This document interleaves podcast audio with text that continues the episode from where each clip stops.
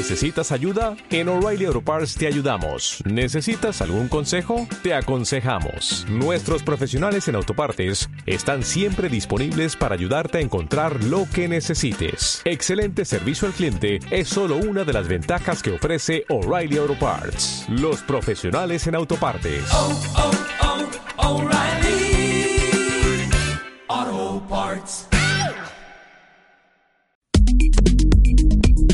La voz del derecho presenta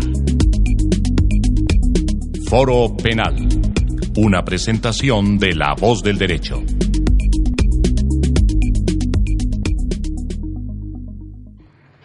Bueno, bienvenidos una vez más a Foro Penal en la emisora La Voz del Derecho. Eh, el día de hoy contamos con, de nuevo, la participación había estado ausente de estos micrófonos la doctora Carolina Gutiérrez de Piñeres. Bienvenida de nuevo. Muchas gracias.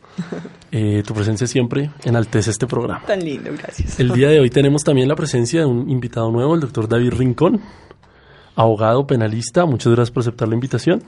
Muchas gracias, doctor Márquez. Es un placer estar acompañándolos el día de hoy. Bueno, viniendo un poco en, en la línea que habíamos trazado en el programa anterior, vamos a abordar eh, un tema eh, que tiene que ver con derecho penal y, minorías sexuales, diversidad sexual. ¿Por qué digo que un poco eh, cercano al programa de la vez anterior?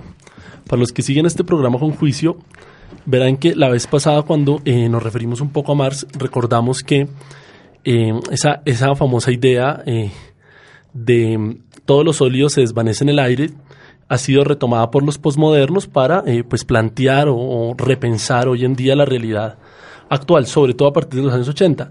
Precisamente es en este boom de los posmodernos donde esas cosas totalizantes, absolutas, digamos, esos pensamientos absolutos, eh, pues ya se sospecha mucho. Recordamos pues todas aquellas eh, frases sobre eh, la finalización de los grandes relatos, ¿no? Entonces el cristianismo, el capitalismo, el eh, comunismo, pues básicamente hoy eh, nos encontramos más bien en una sociedad fragmentaria. Entonces, en esa sociedad fragmentaria encontramos pues múltiples diversidades, nos encontramos con algo que ha, tenido tanto impacto en el derecho, sobre todo constitucional, el multiculturalismo.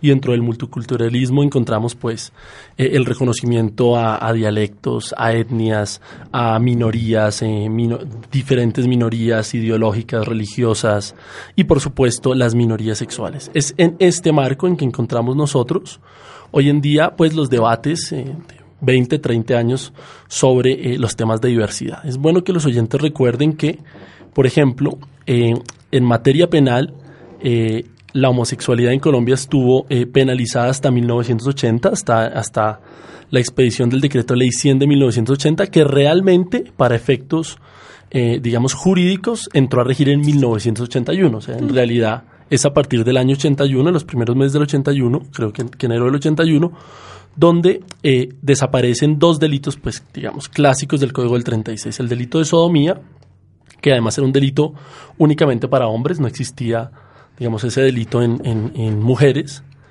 Y eh, otro delito que también se encontraba por ahí en alguna parte del código, que tenía que ver con la penalización de quienes tenían establecimientos de comercio abierto al público o cerrados al público, en los cuales eh, estuvieran dirigidos para prácticas, digamos, imagino yo, bares, discotecas, para la comunidad LGBTI. De esa época a hoy, nuestro código actual pues sí ha hecho unos cambios eh, valiosos, sea, hay, hay unas eh, reformas importantes y hemos visto cómo sin lugar a dudas el derecho pues ha venido un poco variando esa dinámica y reconociendo progresivamente, sobre todo a partir de la Constitución de 1991, del derecho fundamental a la igualdad y al libre desarrollo de la personalidad que, digamos, y la sentencia es una línea de jurisprudencias bastante interesante, iniciada más o menos en el año de 1994 a la fecha donde la Corte permanentemente ha venido reconociendo derechos. Pero en materia penal existen unos tres o cuatro eh, elementos principales. El primero de ellos es una circunstancia genérica de agravación que eh, coloca los delitos, cualquier delito que se cometa bajo esas circunstancias eh, de odio por orientación sexual, pues se agrava esa conducta. Está, por supuesto, la famosa sentencia de la Corte Constitucional C029, en la cual se amplían todos aquellos delitos donde dice compañero permanente, por ejemplo, piense usted la violencia intrafamiliar, también a las parejas del mismo sexo. Se encuentra también eh, los delitos de hostigamiento, los llamados delitos eh, de discriminación que han sido introducidos y que ya ahondaremos un poco más adelante. Y en cuarto lugar podemos encontrar para, eh, en puntualmente la población trans, el tema de eh, feminicidio, donde en Colombia se reconoce que el feminicidio también incluye a mujeres. Entonces, más o menos ese es un panorama un poco pues rápido, abreviado de cómo el derecho penal hoy eh, ha dejado de ser ese derecho que castigaba, em, digamos, penalizaba la diversidad sexual y hoy lo encontramos ya más bien del lado de proteger eh, el respeto hacia estas poblaciones. Entonces quiero dar la palabra al colega David Rincón para que pues, nos dé algunas reflexiones en torno al derecho penal y em, las, las diversidades sexuales. Bueno, muchas gracias. Eh, tú tocaste un tema muy importante y es acá el tema del desarrollo jurisprudencial que ha tenido la Corte Constitucional, que a raíz de eso vemos un, desa- un desarrollo en las demás ramas del derecho, así tales mm, principalmente en materia penal, ¿no? Eh, hablas de la sentencia de 1994, que es tal vez la sentencia hito en esta línea jurisprudencial que ha tenido la Corte, que si mal no recuerdo es una sentencia de, que mm, abarca un tema de la Policía Nacional, en el cual eh, despiden a dos policías por tener actos sexuales, aparentemente actos sexuales, dentro de la institución. En, en esta, en esta sentencia o en este desarrollo eh, me genera mucha curiosidad esa, esa sentencia de la Corte, ya que aunque empieza a reconocer algunos derechos para las personas eh, LGBTI, asimismo, de alguna forma encuentra cómo justificar el despido de, de estos, de estos policías.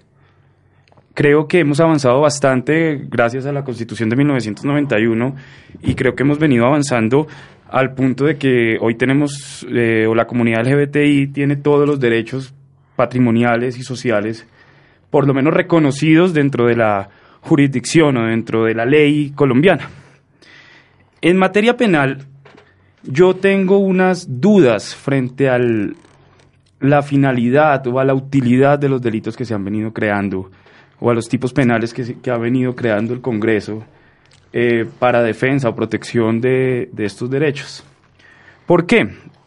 Hablaste de tres tipos penales fundamentales y uno es el feminicidio como reconocimiento de eh, las personas trans en, el- en la eventualidad pues que se pueda probar que la, el aspecto volitivo tal vez Por sea eh, por su condición, creería, y pues creo que se puede prestar para debate ese tema. Sin embargo, me quiero remitir en el delito de actos de discriminación, que está contemplado en el artículo 134A, y el hostigamiento que creo que es el que ha generado más em, debate en Colombia desde el año 2015, si no estoy mal, o 2017, em, que es el artículo 134b. Yo creería que esta clase de delitos, aunque sí busca la finalidad de, o por, por la que se crean es la protección de los derechos de la comunidad LGBTI, creo que se quedan cortos en cuanto a la funcionalidad. ¿Y por qué? Encuentro que en mi concepto, y creo que han habido varias demandas de inconstitucionalidad frente al mismo, es un tipo penal en blanco, o es un tipo, no en blanco, sino es un tipo penal muy amplio, el cual se presta para grandes confusiones e interpretaciones, lo cual genera un peligro y pone, en mi concepto, en riesgo tanto a la sociedad por cualquier eventualidad de aparente discriminación, y lo que no porque el código ni el tipo penal define realmente con claridad qué se tiene que entender por hostigamiento. El tipo penal, la Corte eh, le, lo, lo mantiene como es el que promueve o instigue actos, conductas o comportamientos orientados a causar el daño físico o moral de las personas por diferentes circunstancias, o sea, sea grupo de personas religiosas, nacionalidad, ideología política, filosofía o razones de sexo, como lo dice eh, al final. Sin embargo, eh, creería que esto tiene una vulneración directa, eh, hablando ya en temas técnicos del derecho, a, a lo que realmente se puede entender y pone en riesgo a la misma sociedad. Porque hasta dentro de la misma comunidad LGBT me, atrevería a decir, existen actos que se pueden malentender como tal vez una ofensa y, y al no estar definido como lo, como lo, lo estipula, de hecho, el artículo tercero de la Convención de Derechos Humanos, que para uno limitar derechos tiene que ser por una necesidad Claro, democrática Última ratio, sobre y todo nuestro. última ratio y aparte de eso tiene que ser específico y claro creo que este este delito lo, más allá de proteger derechos creo que pone en riesgo a la sociedad Sí, sí, sí. en- digamos, eh, precisamente eh, eh, la crítica sobre, sobre, sobre estos dos artículos 134A y 134B del Código Penal adicionados por la Ley 1482 ha sido amplia. Ahora, para que te vayas preparando, eh, David, me gustaría que nos hablaras un poco de la forma en que el legislador eh, introdujo esta norma dentro de los delitos contra la vida y la integridad personal. Ahora eh, pasamos a, ver un poco cómo tal vez está en el bien jurídico equivocado. Quiero eh, dar la palabra a la doctora Carolina Gutiérrez de Piñeres para que eh, nos hable un poco sobre el siguiente tema. En días pasados he leído en la prensa que se cumplen 27 años de que la Organización Mundial de la Salud, es decir, esto es el pasado 14, eh, determinara que eh, la homosexualidad no es considerada como una enfermedad.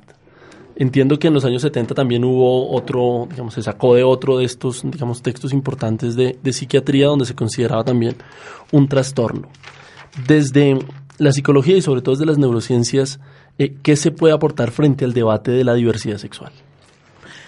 Bueno, eso que, eso que planteas es muy, es muy interesante además porque constantemente yo lo debato con mis estudiantes y es que en el, tú lo mencionaste en el libro que nosotros denominamos DSM 4, en el DSM, en el DSM 4 no, ese fue en- hasta creo que en el DSM 2 o 3 aparecía la homosexualidad como una, como una, como un trastorno al que había que hacerle un tratamiento. Am, afortunadamente eso ya desapareció. Ah, y eso, digamos que genera mm, mm, una nueva perspectiva en la psicología. El tema es qué hace que una persona tenga una orientación sexual, eh, una preferencia sexual diferente a la que se espera de esa persona cuando... Y honestamente, nadie tiene una respuesta. o sea, ¿qué hace que una persona de eh, mujer le guste a otra persona del mismo sexo, a un hombre le guste el mismo sexo, o todas las diversidades que hay, porque es que no es, no es la única, digamos, forma de interacción humana. Parece tener que ver un poco con cómo en el cerebro, cuando, cuando, cuando, nuestro, cuando nosotros nacemos, eh, mm, hay referentes que dicen que casi todos los cerebros son femeninos. O sea, digamos, a nivel eh, neuroquímico, la mayoría de cerebros son más femeninos que masculinos. Y una vez nacen, hay una liberación de testosterona en el cerebro masculino y a veces una liberación extra en los cerebros femeninos que hacen un poco, o una, no dismi o una liberación menor en el cerebro masculino que hace un poco que tenga unas características comportamentales, emocionales, ah, más parecidas al género, al sexo al que no pertenece. Digamos que eso podría ser una de las, em, cosas que se está estudiando. Pero eso no es ningún trastorno. Tiene que ver con cómo el cerebro se va organizando en preferencias. Tiene que ver con qué me gusta, con cómo pienso, pero no tiene nada que ver con, con que eso sea una enfermedad tratable. ¿Mm? Entonces, eso es lo que piensa, pero es una pregunta que se, se hace constantemente todo el mundo, pero no se tiene una respuesta, porque habría que hacerle seguimiento al cerebro del bebé prácticamente desde que es concebido. ¿Mm? Yo no conozco muchos estudios en neurociencias, de hecho no, no conozco ninguno donde se estudie la diferencia neuroquímica o estructural entre el cerebro de una mujer que le gusten mujeres y un hombre que le gusten hombres. Frente al no, no conozco.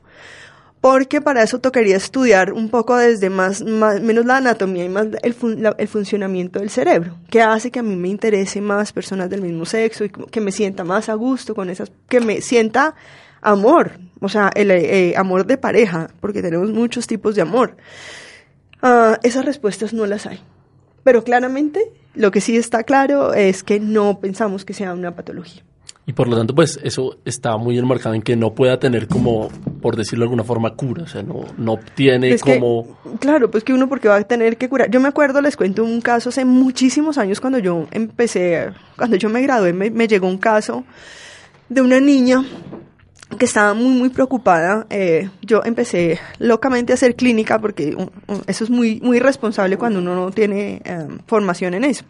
Pero me llegó una niña con unos 19 años, estudiante universitaria que estaba muy preocupada porque no tenía una buena relación con su pareja. Y ella me hablaba de su pareja, de su pareja, de su pareja, pero yo, yo sentía que ella no me había dicho lo que me quería decir. Finalmente yo le dije, tu pareja es una persona de tu mismo sexo, ¿cierto? Y ella, se puso a llorar y dijo, es que yo quiero que tú vengas, yo vine aquí porque yo quiero que tú me cambies. Le dije, yo no te puedo cambiar. Esa fue, esa ha sido, eso es lo que a ti te gusta y lo que aquí vamos a trabajar es que tú te aceptes y aceptes que eso es lo que, eso es lo que eres tú. Que aquí nadie te va a tratar para eso.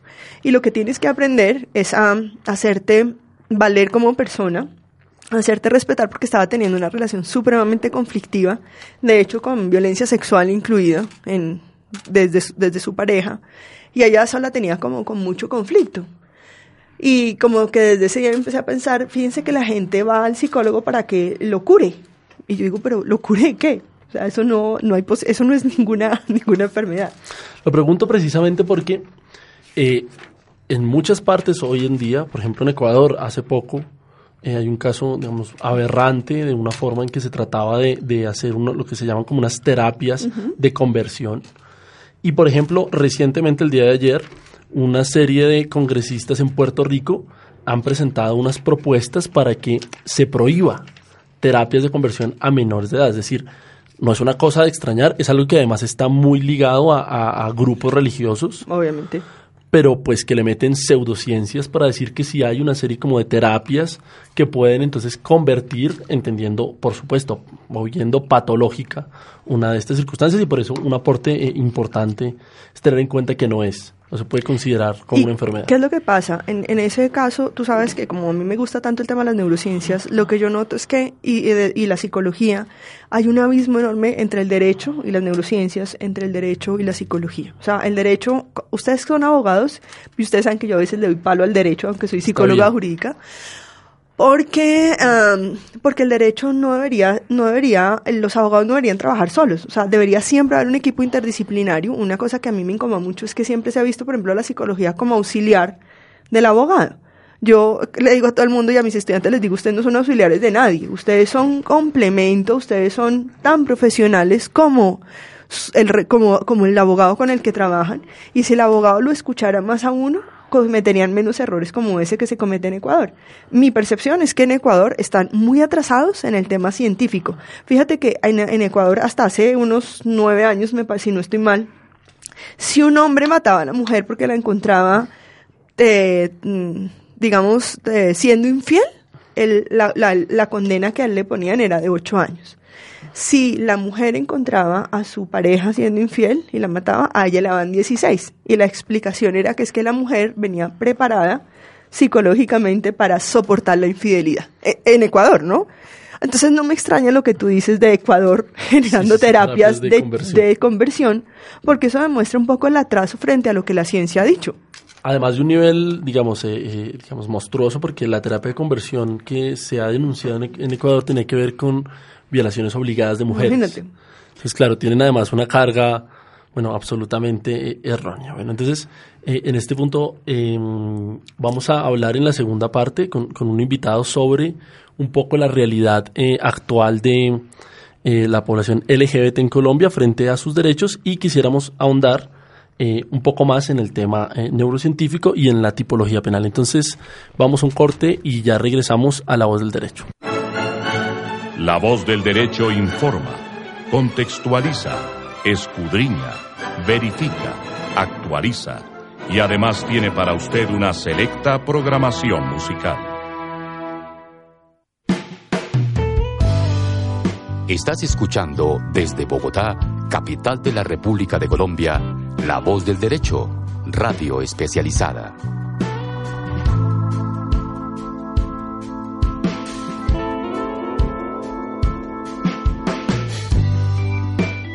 La Voz del Derecho, la única emisora virtual especializada en temas jurídicos.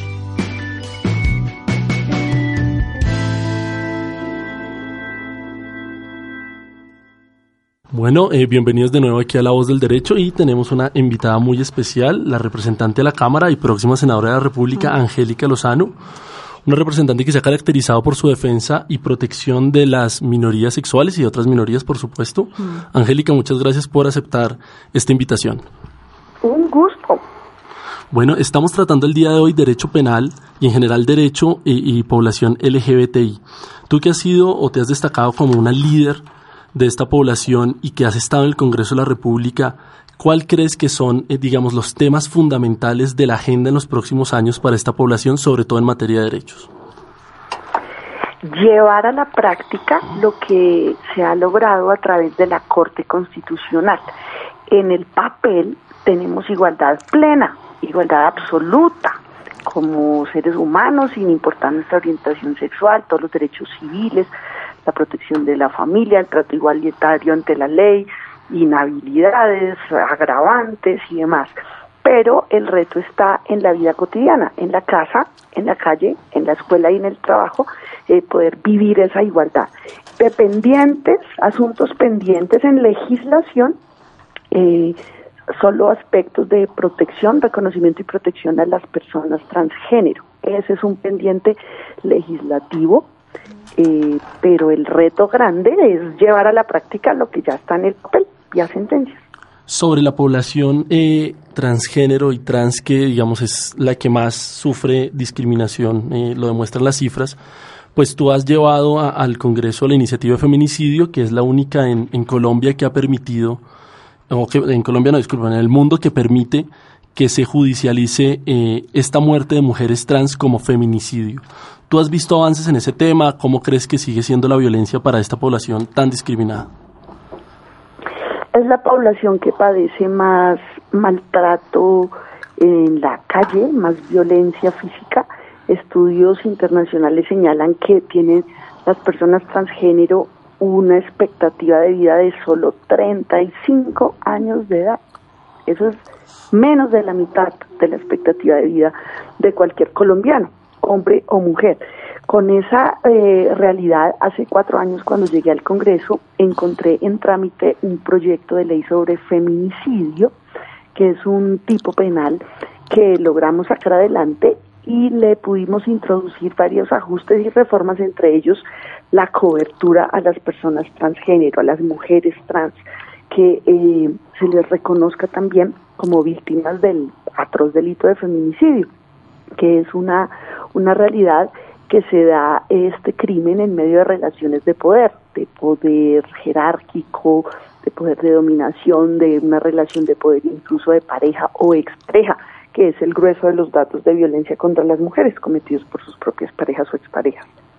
Sí, por supuesto, es, es, un avance bastante interesante y además en derecho comparado pues no encontramos eh, algo diferente. Bueno, finalmente, eh, representante, quisiéramos que usted nos dijera un poco eh, qué se puede hacer desde el Congreso eh, para que se materialicen precisamente estas leyes, qué control político, eh, cómo hacemos, por ejemplo, para que las, la Procuraduría, la Defensoría, las entidades del Estado, pues creen canales eh, más cercanos, sobre todo para los ciudadanos de esta población y estén más enterados de sus derechos, porque en general el problema en gran parte es la falta de conocimiento en torno a estos derechos. Yo creo que no es tanto de rango legal, de una necesidad de una nueva ley. Eh, en el código de policía, por ejemplo, logramos muchas medidas que mucha gente todavía no sabe que existen. Entonces tenemos una necesidad de difusión con una lógica de derechos humanos, pero también con una lógica de usuario, de consumidor, de ciudadano. Entonces yo creo que eh, debemos impulsar esfuerzos y para eso el control político es una gran herramienta para presionar que distintas entidades del Estado hagan la tarea, hagamos la tarea de difusión y de, y de promoción de los canales de queja, de reconocimiento de los derechos. De pronto juzgamos a veces por Bogotá y resulta que, que todavía hay una brecha enorme con la Colombia inmensa de, de las regiones.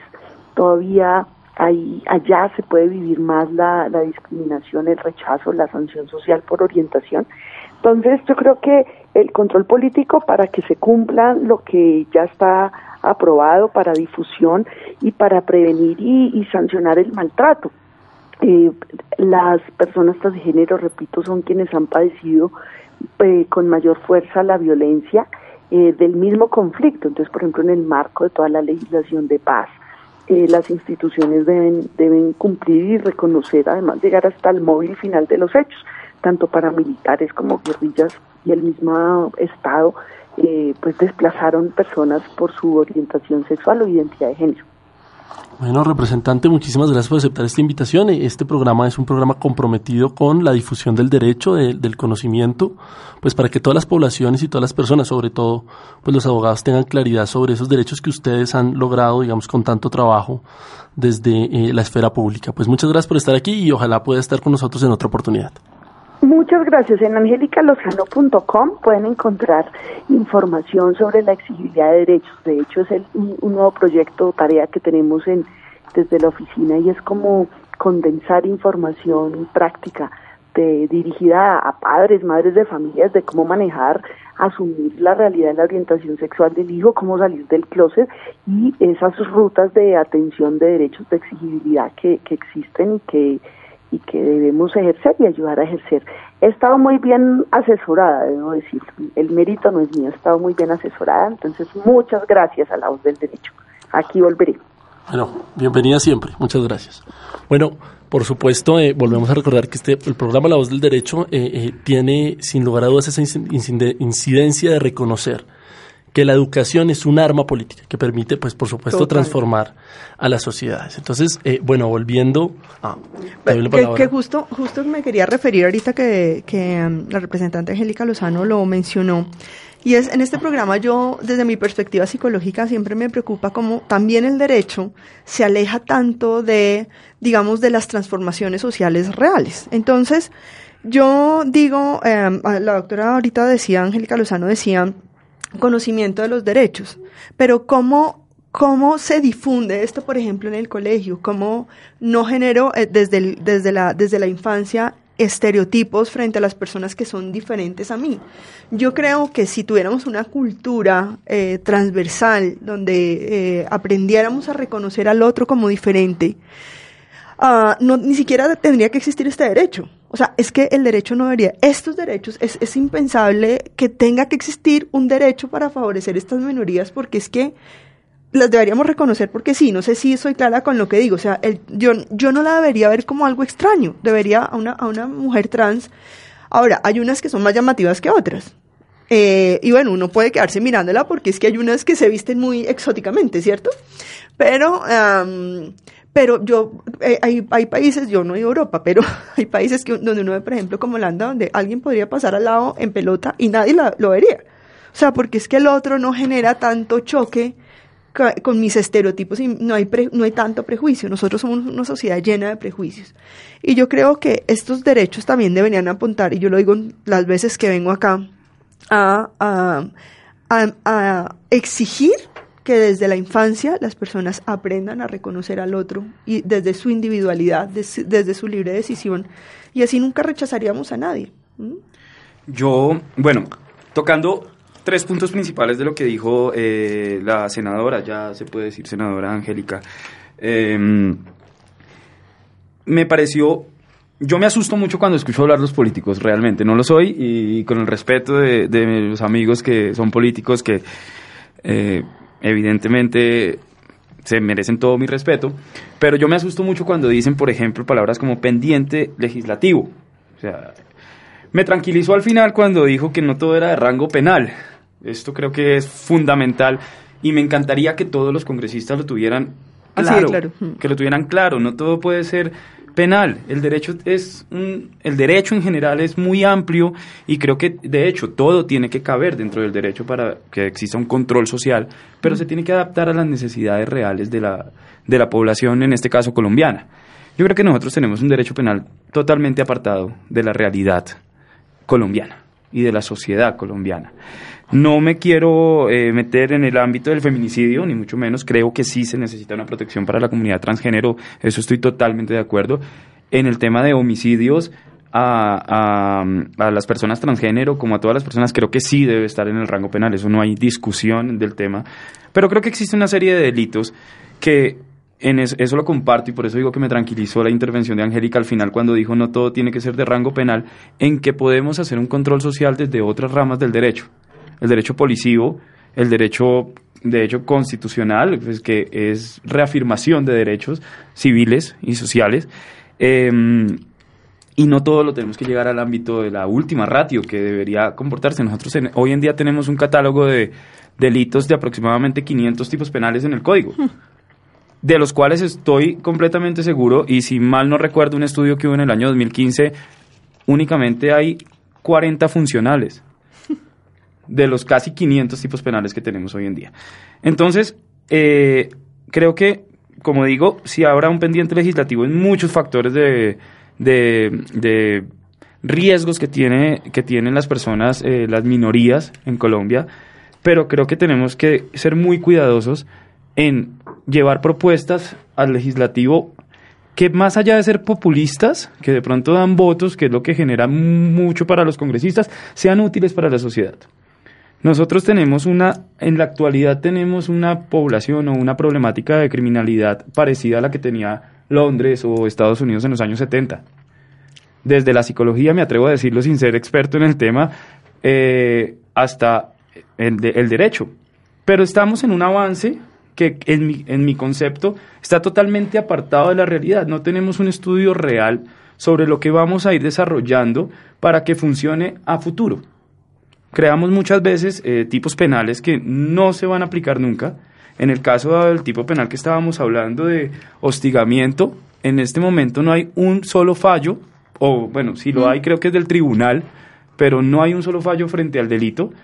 Y evidentemente hay un riesgo inmenso, porque no hay ni precedentes jurisprudenciales, porque no hay una línea jurisprudencial que, que se haya desarrollado para la creación de este delito, ni mucho menos eh, siendo un delito penal tan abierto, sin, eh, sin ser específico, pues evidentemente hay un riesgo para el, legisla eh, para el, para el para el qué pena me el operador judicial. para el operador judicial grandísimo pero no solo para el operador judicial que en cualquier momento puede incurrir en un prevaricato eh, sino que también para, para la persona para el procesado o para las partes dentro del proceso y Sí. para el abogado litigante que es la parte que, a la que me dedico realmente es muy complicado nada más querer abarcar o crear una teoría de un caso en el cual está ya el delito viene de supuestos inexplicables. Muchas veces también el, problema es que el legislador pues eh, acude a redacciones eh, pantanosas, muy amplias. Digamos que a todas luces eh, vulnera sin lugar a duda un principio de tipicidad estricta. Por supuesto el 134A y el 134B pues eh, eh, es una conducta digamos em, multi, de, digamos, de una cir- circunstancia de varios verbos diferentes, eh, digamos, de unas condiciones o unas circunstancias que rodean muy amplias, que hacen muy difícil, digamos, la aplicación y que hacen que caiga aquí eh, en estos tipos casi que cualquier conducta. Además, por supuesto, eh, pudiendo contra algunos derechos como la libertad de expresión y otras cosas. Por supuesto, es una, un abuso del, eh, del, derecho penal simbólico. Podría también, pues entonces, tratarse de regular estos actos de discriminación y hostigamiento precisamente en otras normas, como por ejemplo policivas. Hoy en día, el, el reciente código expedido el año pasado de eh, el Código Nacional de Policía y Convivencia, pues ya trae algunas, digamos, protecciones, medidas muy, muy, digamos, en, en ese sentido y en esa lógica de un derecho policivo que es un derecho muy inmediato hacia el ciudadano de protección a esta, estas eh, personas. Pero, por ejemplo, digamos, como crítica de este programa, sí vale la pena resaltar a nuestros oyentes que los delitos de actos de discriminación y hostigamiento introducidos por la ley 1482, el legislador quiso ponerlos eh, para que salvaguardaran aquel bien jurídico denominado la vida y la integridad personal. Seguramente eh, pudieran haber estado puestos de mejor forma en los delitos contra la libertad. El colocarlos en unos delitos contra la vida o la integridad personal requiere digamos, por eh, el mandato eh, o el principio esencial del derecho penal de antijuridicidad material que haya una lesión o una puesta en riesgo efectiva de la vida o de la integridad personal de la persona. Pero digamos, aquellos actos como impedir o obstruir el pleno ejercicio de un derecho de una persona por razón a su orientación sexual, puede o que creería yo que no hay ninguna causal que le permita una obstrucción de alguno de esos derechos encuadrar en una lesión o una puesta en riesgo efectiva de la vida y la integridad personal. Por supuesto, creería yo que en general el día que se llegara a aplicar una de estas conductas eh, va a ser muy difícil el, juicio de antijuricidad eh, eh, sobre, este, sobre este tema. En punto al feminicidio, pues está la posibilidad recogida Em, en el reciente, digamos, en la, en la reciente adición de la ley 1761 del 104 que dice que causare muerte a una mujer por su condición de ser mujer o por su condición de identidad de género. La identidad de género, eh, eh, eh, vale la pena explicarla aquí, corresponde precisamente a la forma como una persona se siente subjetivamente. ¿Cuál es su identidad? No es su sexo em, o su género, digamos, de nacimiento, pues, eh, es hombre o mujer biológicamente, no, sino es esa expresión o esa manifestación externa de esa persona. Entonces podemos encontrar estos supuestos en los cuales eh, un hombre, eh, digamos, una persona que haya nacido hombre biológicamente, tiene una identidad de género femenina y en razón a esa identidad de género femenina es que se le quita la vida. Es decir, dentro del 104A en Colombia podemos considerar que el feminicidio también se predica de mujeres trans. Entonces, sobre eso que pues eh, pongo eh, el micrófono abierto para que ustedes eh, opinen si creen que, porque también ha habido, hay, hay, que poner las cosas pues ponderadamente, también ha habido posturas de mujeres feministas que consideran que esto es deslegitimar las luchas feministas, el quitar digamos una protección como la del feminicidio, ampliarla también a lo que ellos consideran pues, o ellas consideran algunas no todas por supuesto, no quiero generalizar con esto, eh, pues no mujeres. Entonces, ¿qué, ¿qué, opinión les merece eh, ese aspecto? Pues yo voy a decir algo, voy a decir algo muy puntual y es que, ah, pues si su identidad es, es sentirse mujer, claramente tiene que quedar incluida ahí. O sea, me parece que en esto sí fue muy acertado el, el haber incluido esta, ¿cómo se llama? ¿Cómo se dice jurídicamente? es un elemento, un, elemento digamos, un, está, está ampliando el sujeto pasivo, de la conducta. Ese sujeto pasivo, yo, yo creería que si ella se siente mujer, no, entonces, porque entonces las feministas no estarían eh, diciendo, o sea, se estarían contradiciendo. Entonces, si yo me siento mujer, entonces no tengo derecho a ser protegida porque no soy mujer. No, o sea, están ahí sí me da pena, pero en eso se equivocan las que lo afirman, porque sé que habrá muchas. Es una minoría, además, es una minoría. Porque además tu lógica es, es, muy certera en el sentido de que, por supuesto, lo que, lo que se reprocha, sobre todo en un delito de feminicidio, es un tema sociológico. Es decir, la concepción o la construcción que se ha hecho de la mujer eh, eh, socialmente, que es la que da lugar a que se le pueda maltratar, se entienda en un contexto, de, digamos, de, una dinámica de poder desigual que se le pueda maltratar. Pero además una cosa y es que, digamos que em, yo percibo socialmente que las, mujeres trans tienen mucho más, son mucho más vulnerables por lo que acaba de decir yo antes un poco, porque generan más prejuicios y más estereotipos. Hay unas que sus rasgos se ven muy femeninos, y hay otras que se nota que su sexo es masculino, pero su identidad es muy femenina. Y eso las expone más porque las expone más a burlas, a, rechazo, a aislamiento social. Y eso mira que las neurociencias sí, tienen una postura sobre eso, y es que el rechazo social, la exclusión social, genera el mismo impacto en el cerebro que el dolor físico. O sea, y el dolor físico genera... Eh, eh, enfermedades a largo plazo que pueden llevar a la muerte. Entonces, desde esa perspectiva, el ser rechazado, el ser excluido, podría generar muchas consecuencias neuropsicológicas importantes. Por supuesto, pues eh, eh, sobre este punto, pues eh, abordaremos un poco más adelante. vamos a hacer una pausa y ya regresamos a La Voz del Derecho. La Voz del Derecho. 24 horas de programación agradable y actual.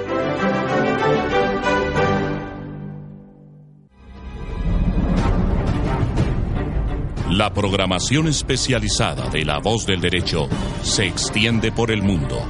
Presentamos un saludo cordial a nuestros oyentes en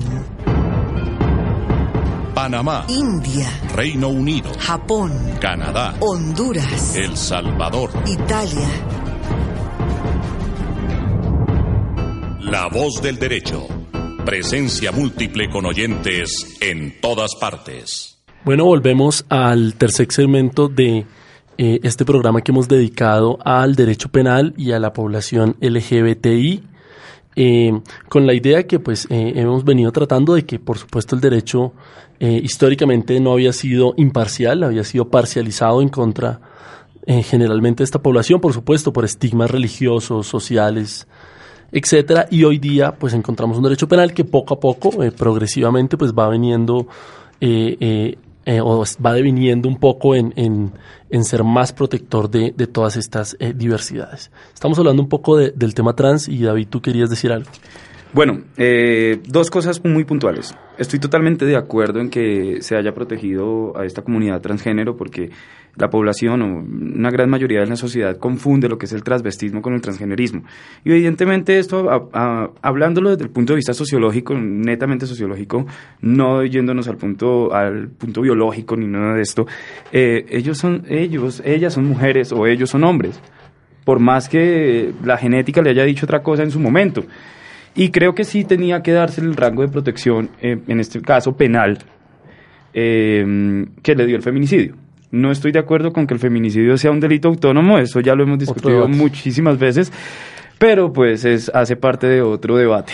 Eh, sin embargo, creo que sí es, era importantísimo. Para- Ahora, ahora desde tu perspectiva como, como eh, digamos, como abogado litigante, por supuesto, lo, lo grave de estos tipos penales, no hablo tanto del feminicidio, pero hablo principalmente de, de- del de hostigamiento. Probatoriamente es complejo. ¿Cómo, ¿Cómo se puede ver? Tú ves un delito querellable que tiene acusador privado. ¿Cómo sería ahí el, el- tema frente a, esas, esa conducta? Bueno, eh, tenemos que partir que el tema probatorio en el derecho, nosotros creer, desde mi punto de vista, tenemos dos derechos aparte. Uno es el procesal y otro es el, el sustancial o, o el sustantivo, que, que en mi concepto son dos, dos derechos creados y pensados totalmente apartados. Entonces, desde ahí empieza el problema para el abogado litigante y hasta para el mismo funcionario público para tomar una decisión o para ejercer eh, la parte de- del acusador. Eh, los delitos del 134 y el del hostigamiento, de la discriminación, son delitos querellables que yo creo que deberíamos partir primero que deberían estar creados de una mejor forma, mucho más eh, prudentes y mucho más eh, específicos para no generar estos riesgos jurídicos. Y segundo, deberían, eh, deberíamos empezar a hablar en Colombia, aunque yo sé que muchas veces ha hablado, de que no todo es cárcel, no todos son penas privativas de la libertad. Esta clase de delitos, aunque sí generan un daño a la sociedad, eh, hay unos riesgos grandes que yo creo que sí se tienen que proteger. Insisto, creo que se podría hacer desde otras ramas del derecho y no desde el derecho penal. Eh, generan es un problema para, para, el, para el derecho y una congestión judicial que ya está por encima de cualquier nivel. Eh, para dedicarse a los delitos que realmente deberían dedicarse. No digo que esto no sea importante, sí tenemos que solucionarlo, pero no es el derecho penal el que soluciona esto. Yo me pregunto cómo puedo probar yo, desde el hostigamiento como abogado litigante, que la persona, eh, por ejemplo, la conducta está orientada eh, a, a negar o restringir derechos laborales y no confundirlas con el acoso laboral o un acoso sexual.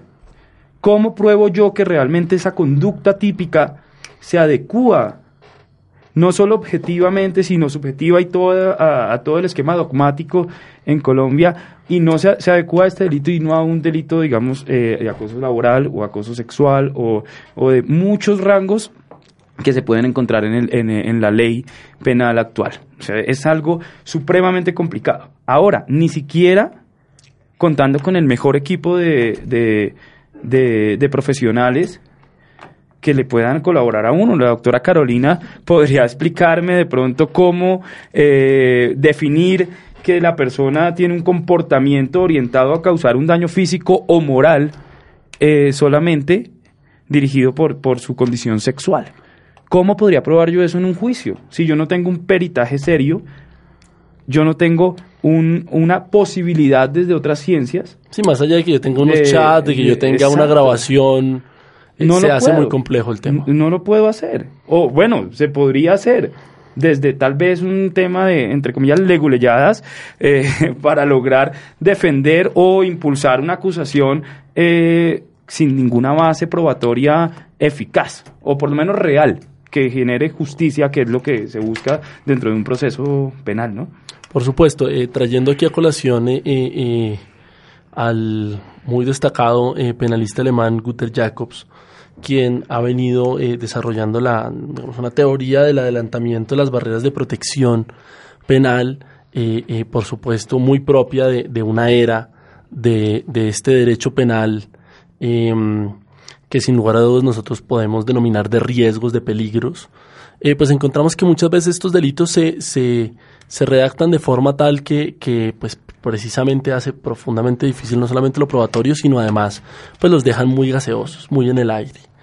Eh, entonces sería interesante, doctora Carolina, que usted nos pudiera compartir un poco su experiencia desde la caracterología criminal, eh, de cómo uno puede entonces interactuar con, digamos, con las partes en estos litigios eh, de maltrato, de hostigamiento. Yo recuerdo eh, un caso muy reciente de mm, que además fue, digamos, publicitado en, televisión y yo tuve la oportunidad su momento de, de hablar con una de las afectadas y era una pareja de mujeres que vivía en un condominio, además, digamos, de, de, de, de, un estrato alto de Bogotá, eh, donde eh, estas dos mujeres, que eran pues eh, pareja, eh, permanentemente vivían siendo hostigadas por su condición sexual por parte de la persona que manejaba el conjunto, ese, la administradora de, ese conjunto.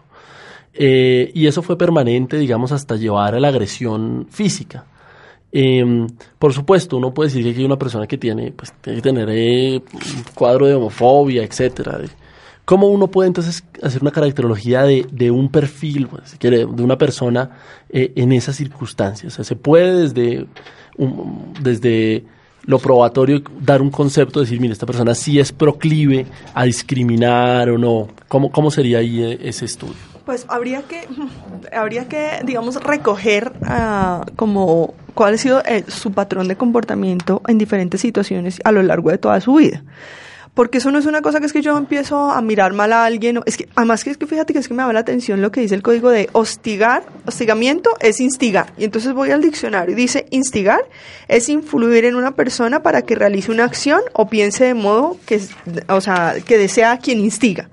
Entonces uno dice, bueno, ¿cuál es el perfil si es que en realidad en la vida cotidiana a todos nos gusta influir en los demás para que piensen como nosotros queremos que pensemos? Porque el tema es que nosotros, mira, yo en, en realidad no creo que la mayoría de personas que hostiguen tengan una psicopatología o tengan un, un perfil o una característica criminógena o criminológica. Yo creería más bien que es un tema más eh, anclado en lo social, que lo hemos estado viendo, es anclado más en lo cultural. Y entonces habría que mirar cómo fue pe- es educada esa persona para generar algo que en psicología llamamos distorsiones cognitivas. Es decir, tengo una, una, una percepción distorsionada de cómo debo tratar al otro y, y, y de, lo que, de lo que debo pensar frente al otro. No lo puedo buscar exclusivamente en lo psicológico, lo buscar en su historial de aprendizaje. Nadie nace con eh, las ganas de instigar a otro, de hostigar a otro, de discriminar a otro. Esa, la discriminación tiene que ver con ah, lo que ha tratado la psicología social de la inclusión, o sea, quienes pertenecen a mi grupo y quienes no pertenecen a, cómo clasifico a las personas en las que confío y las que no confío. Y si yo toda la vida he crecido en un lugar extremadamente religioso, porque hemos discutido acá también cómo la religión afecta esta, esta perspectiva de, o sea, en el mundo solo hay hombres y mujeres, no puede haber otra cosa que no sea hombres o mujeres, ¿cierto?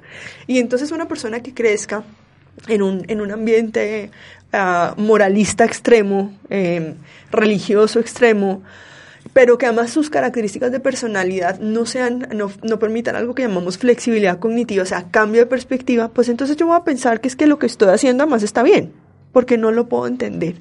Entonces yo creería que habría que mirar cómo es su patrón de comportamiento a largo, insisto en eso, y luego irme a eh, solicitar prácticas restaurativas. Es decir, sentarme frente a esa persona, explicarle que, que esta persona a la que estoy eh, hostigando eh, no es ninguna, no le va a aprender ninguna enfermedad, porque es que el miedo acá es que el ejemplo que le da a los demás, el ejemplo que le da a los niños, o de pronto yo me le acerco y entonces también como si fuera una, una psicopatología, ¿no? Me, me vuelvo también homosexual. o sea, eso, la gente cree que es que eso se contagia, ¿no? O sea, y, igual yo les digo, y yo, yo te lo he dicho a ti varias veces, o sea, y si yo, y si eso se contagiara, ¿qué? O sea, eso no es una enfermedad que mate, no- ni es una enfermedad ni es algo que mate. De hecho, hay mucha gente que es mucho más feliz siendo así que siendo muy heterosexual. Entonces yo te lo he dicho muchas veces, eso no tendría, pero tenemos una sociedad que es muy eh, cerrada frente a esto. Entonces no, sería muy difícil hacer solo psicológicamente esta caracterización. Habría que hacer una caracterización psicosocial, pero se podría hacer. Y ahora, eh, eh, también en la perspectiva de, eh, digamos, casos que se han presentado de personas que uno los ve de am- amplios discriminadores, si se quiere, que terminan siendo homosexuales. ¿Cómo se ve, digamos, cómo se ve desde la psicología esa, digamos, como ese autorrechazo a sí mismo que se expresa en acciones de discriminación hacia otros?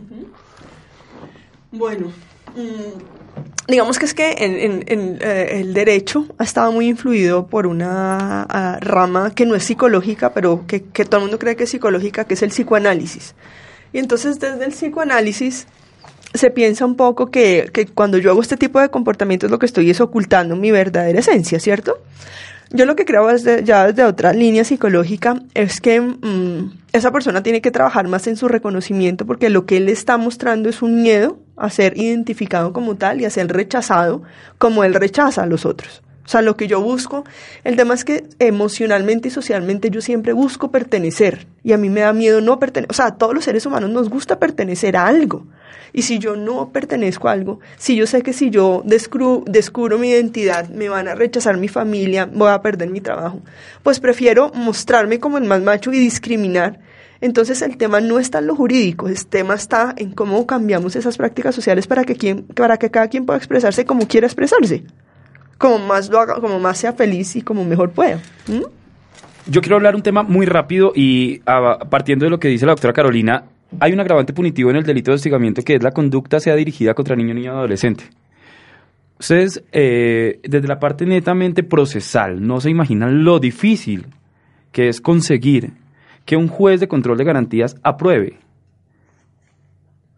que en un menor, llamémoslo así, un niño, niño o adolescente, una persona menor de edad, se le pueda practicar una prueba, un peritaje.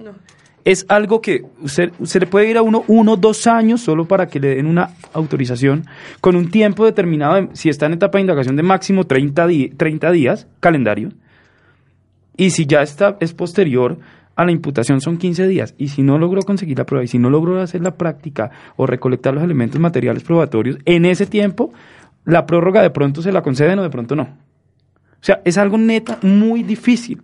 Yo le puedo asegurar, y ojalá esto lo escucharan muchos legisladores, eh, que estos delitos no van a tener ninguna relevancia ni ninguna repercusión social que me imagino que se crearon, yo no estoy pa- parto de la buena fe de los legisladores, pero estoy seguro que no van a tener esa protección que buscaron en el momento de la creación, porque estoy seguro es imposible de probar o muy eh, tanto la culpabilidad como en una, eventualidad la inocencia de una persona. Además, el tema, en llegado caso de probar la culpabilidad, hay un gran riesgo de que la persona sea inocente porque ni siquiera, solamente, ni siquiera se puede, como abogado litigante, concretar o recolectar una prueba desde la parte psicológica del- de la persona. Ahora, podría pasar que una persona de esas podría, no estoy diciendo que todas tengan, pero sí podemos encontrar una psicopatología, una persona con una esquizofrenia, que tenga una fijación, una obsesión frente, por ejemplo, al sexo del otro, al- a la- no, no a la identidad, sino nomás a, a que sea hombre o mujer, podría generar conductas de hostigamiento, conductas de discriminación, netamente porque en realidad esa, esa persona sí tiene una psicopatología. Entonces también podríamos encontrar en ese caso que no, no, no debería ser descartada. Bueno, pues eh, muy interesantes las posturas que hemos escuchado aquí. Hemos eh, podido entonces eh, ver de, de alguna forma cómo pues el derecho ha evolucionado bastante en estos temas, pero que los retos siguen siendo pues enormes. Eh, eh, por supuesto, invitar a nuestros oyentes a repensar eh, estos tipos penales, eh, la necesidad también de que los abogados pues nos, nos inmiscuyamos, en la comunidad jurídica, en este tipo de cosas. Por ejemplo, en, en, en este, este delito de actos de discriminación resulta importante que sea pues eh, querellable y que permita además todas las formas, digamos, de conciliación, de justicia restaurativa, que permitan no que una persona que está discriminando y que más que verla como, digamos, como un delincuente, la podemos ver como una persona pues que socialmente tiene, no sé cómo decirlo, tiene, digamos, es tiene unas, está, tiene unas adaptaciones sociales eh, que lo que hacen es eh, confrontarse con otros. Si pudiéramos entonces buscar más bien que el derecho, otros mecanismos, sirvieran para que eh, estas personas simplemente dejaran de discriminar y pudiéramos nosotros entonces construir una mejor sociedad que no se construye con las cárceles y eso en este programa lo hemos dicho hasta la saciedad, programa tras programa. Eh, podríamos encontrar un mejor derecho. Entonces, eh, quiero agradecer a la doctora Carolina porque está aquí y, y reiterarle que la queremos seguir viendo en, en estos será. micrófonos. Eh, agradecer al doctor David Rincón eh, por estar aquí. Ya sabe usted, invitado de nuevo en, en los programas siguientes. Y eh, a nuestros oyentes, eh, invitarlos para que nos escuchen en una próxima ocasión aquí en Foro Penal, en la emisora La Voz del Derecho, eh, una herramienta de educación jurídica para eh, la acción política. La voz del derecho presentó Foro Penal. Una presentación de La Voz del Derecho.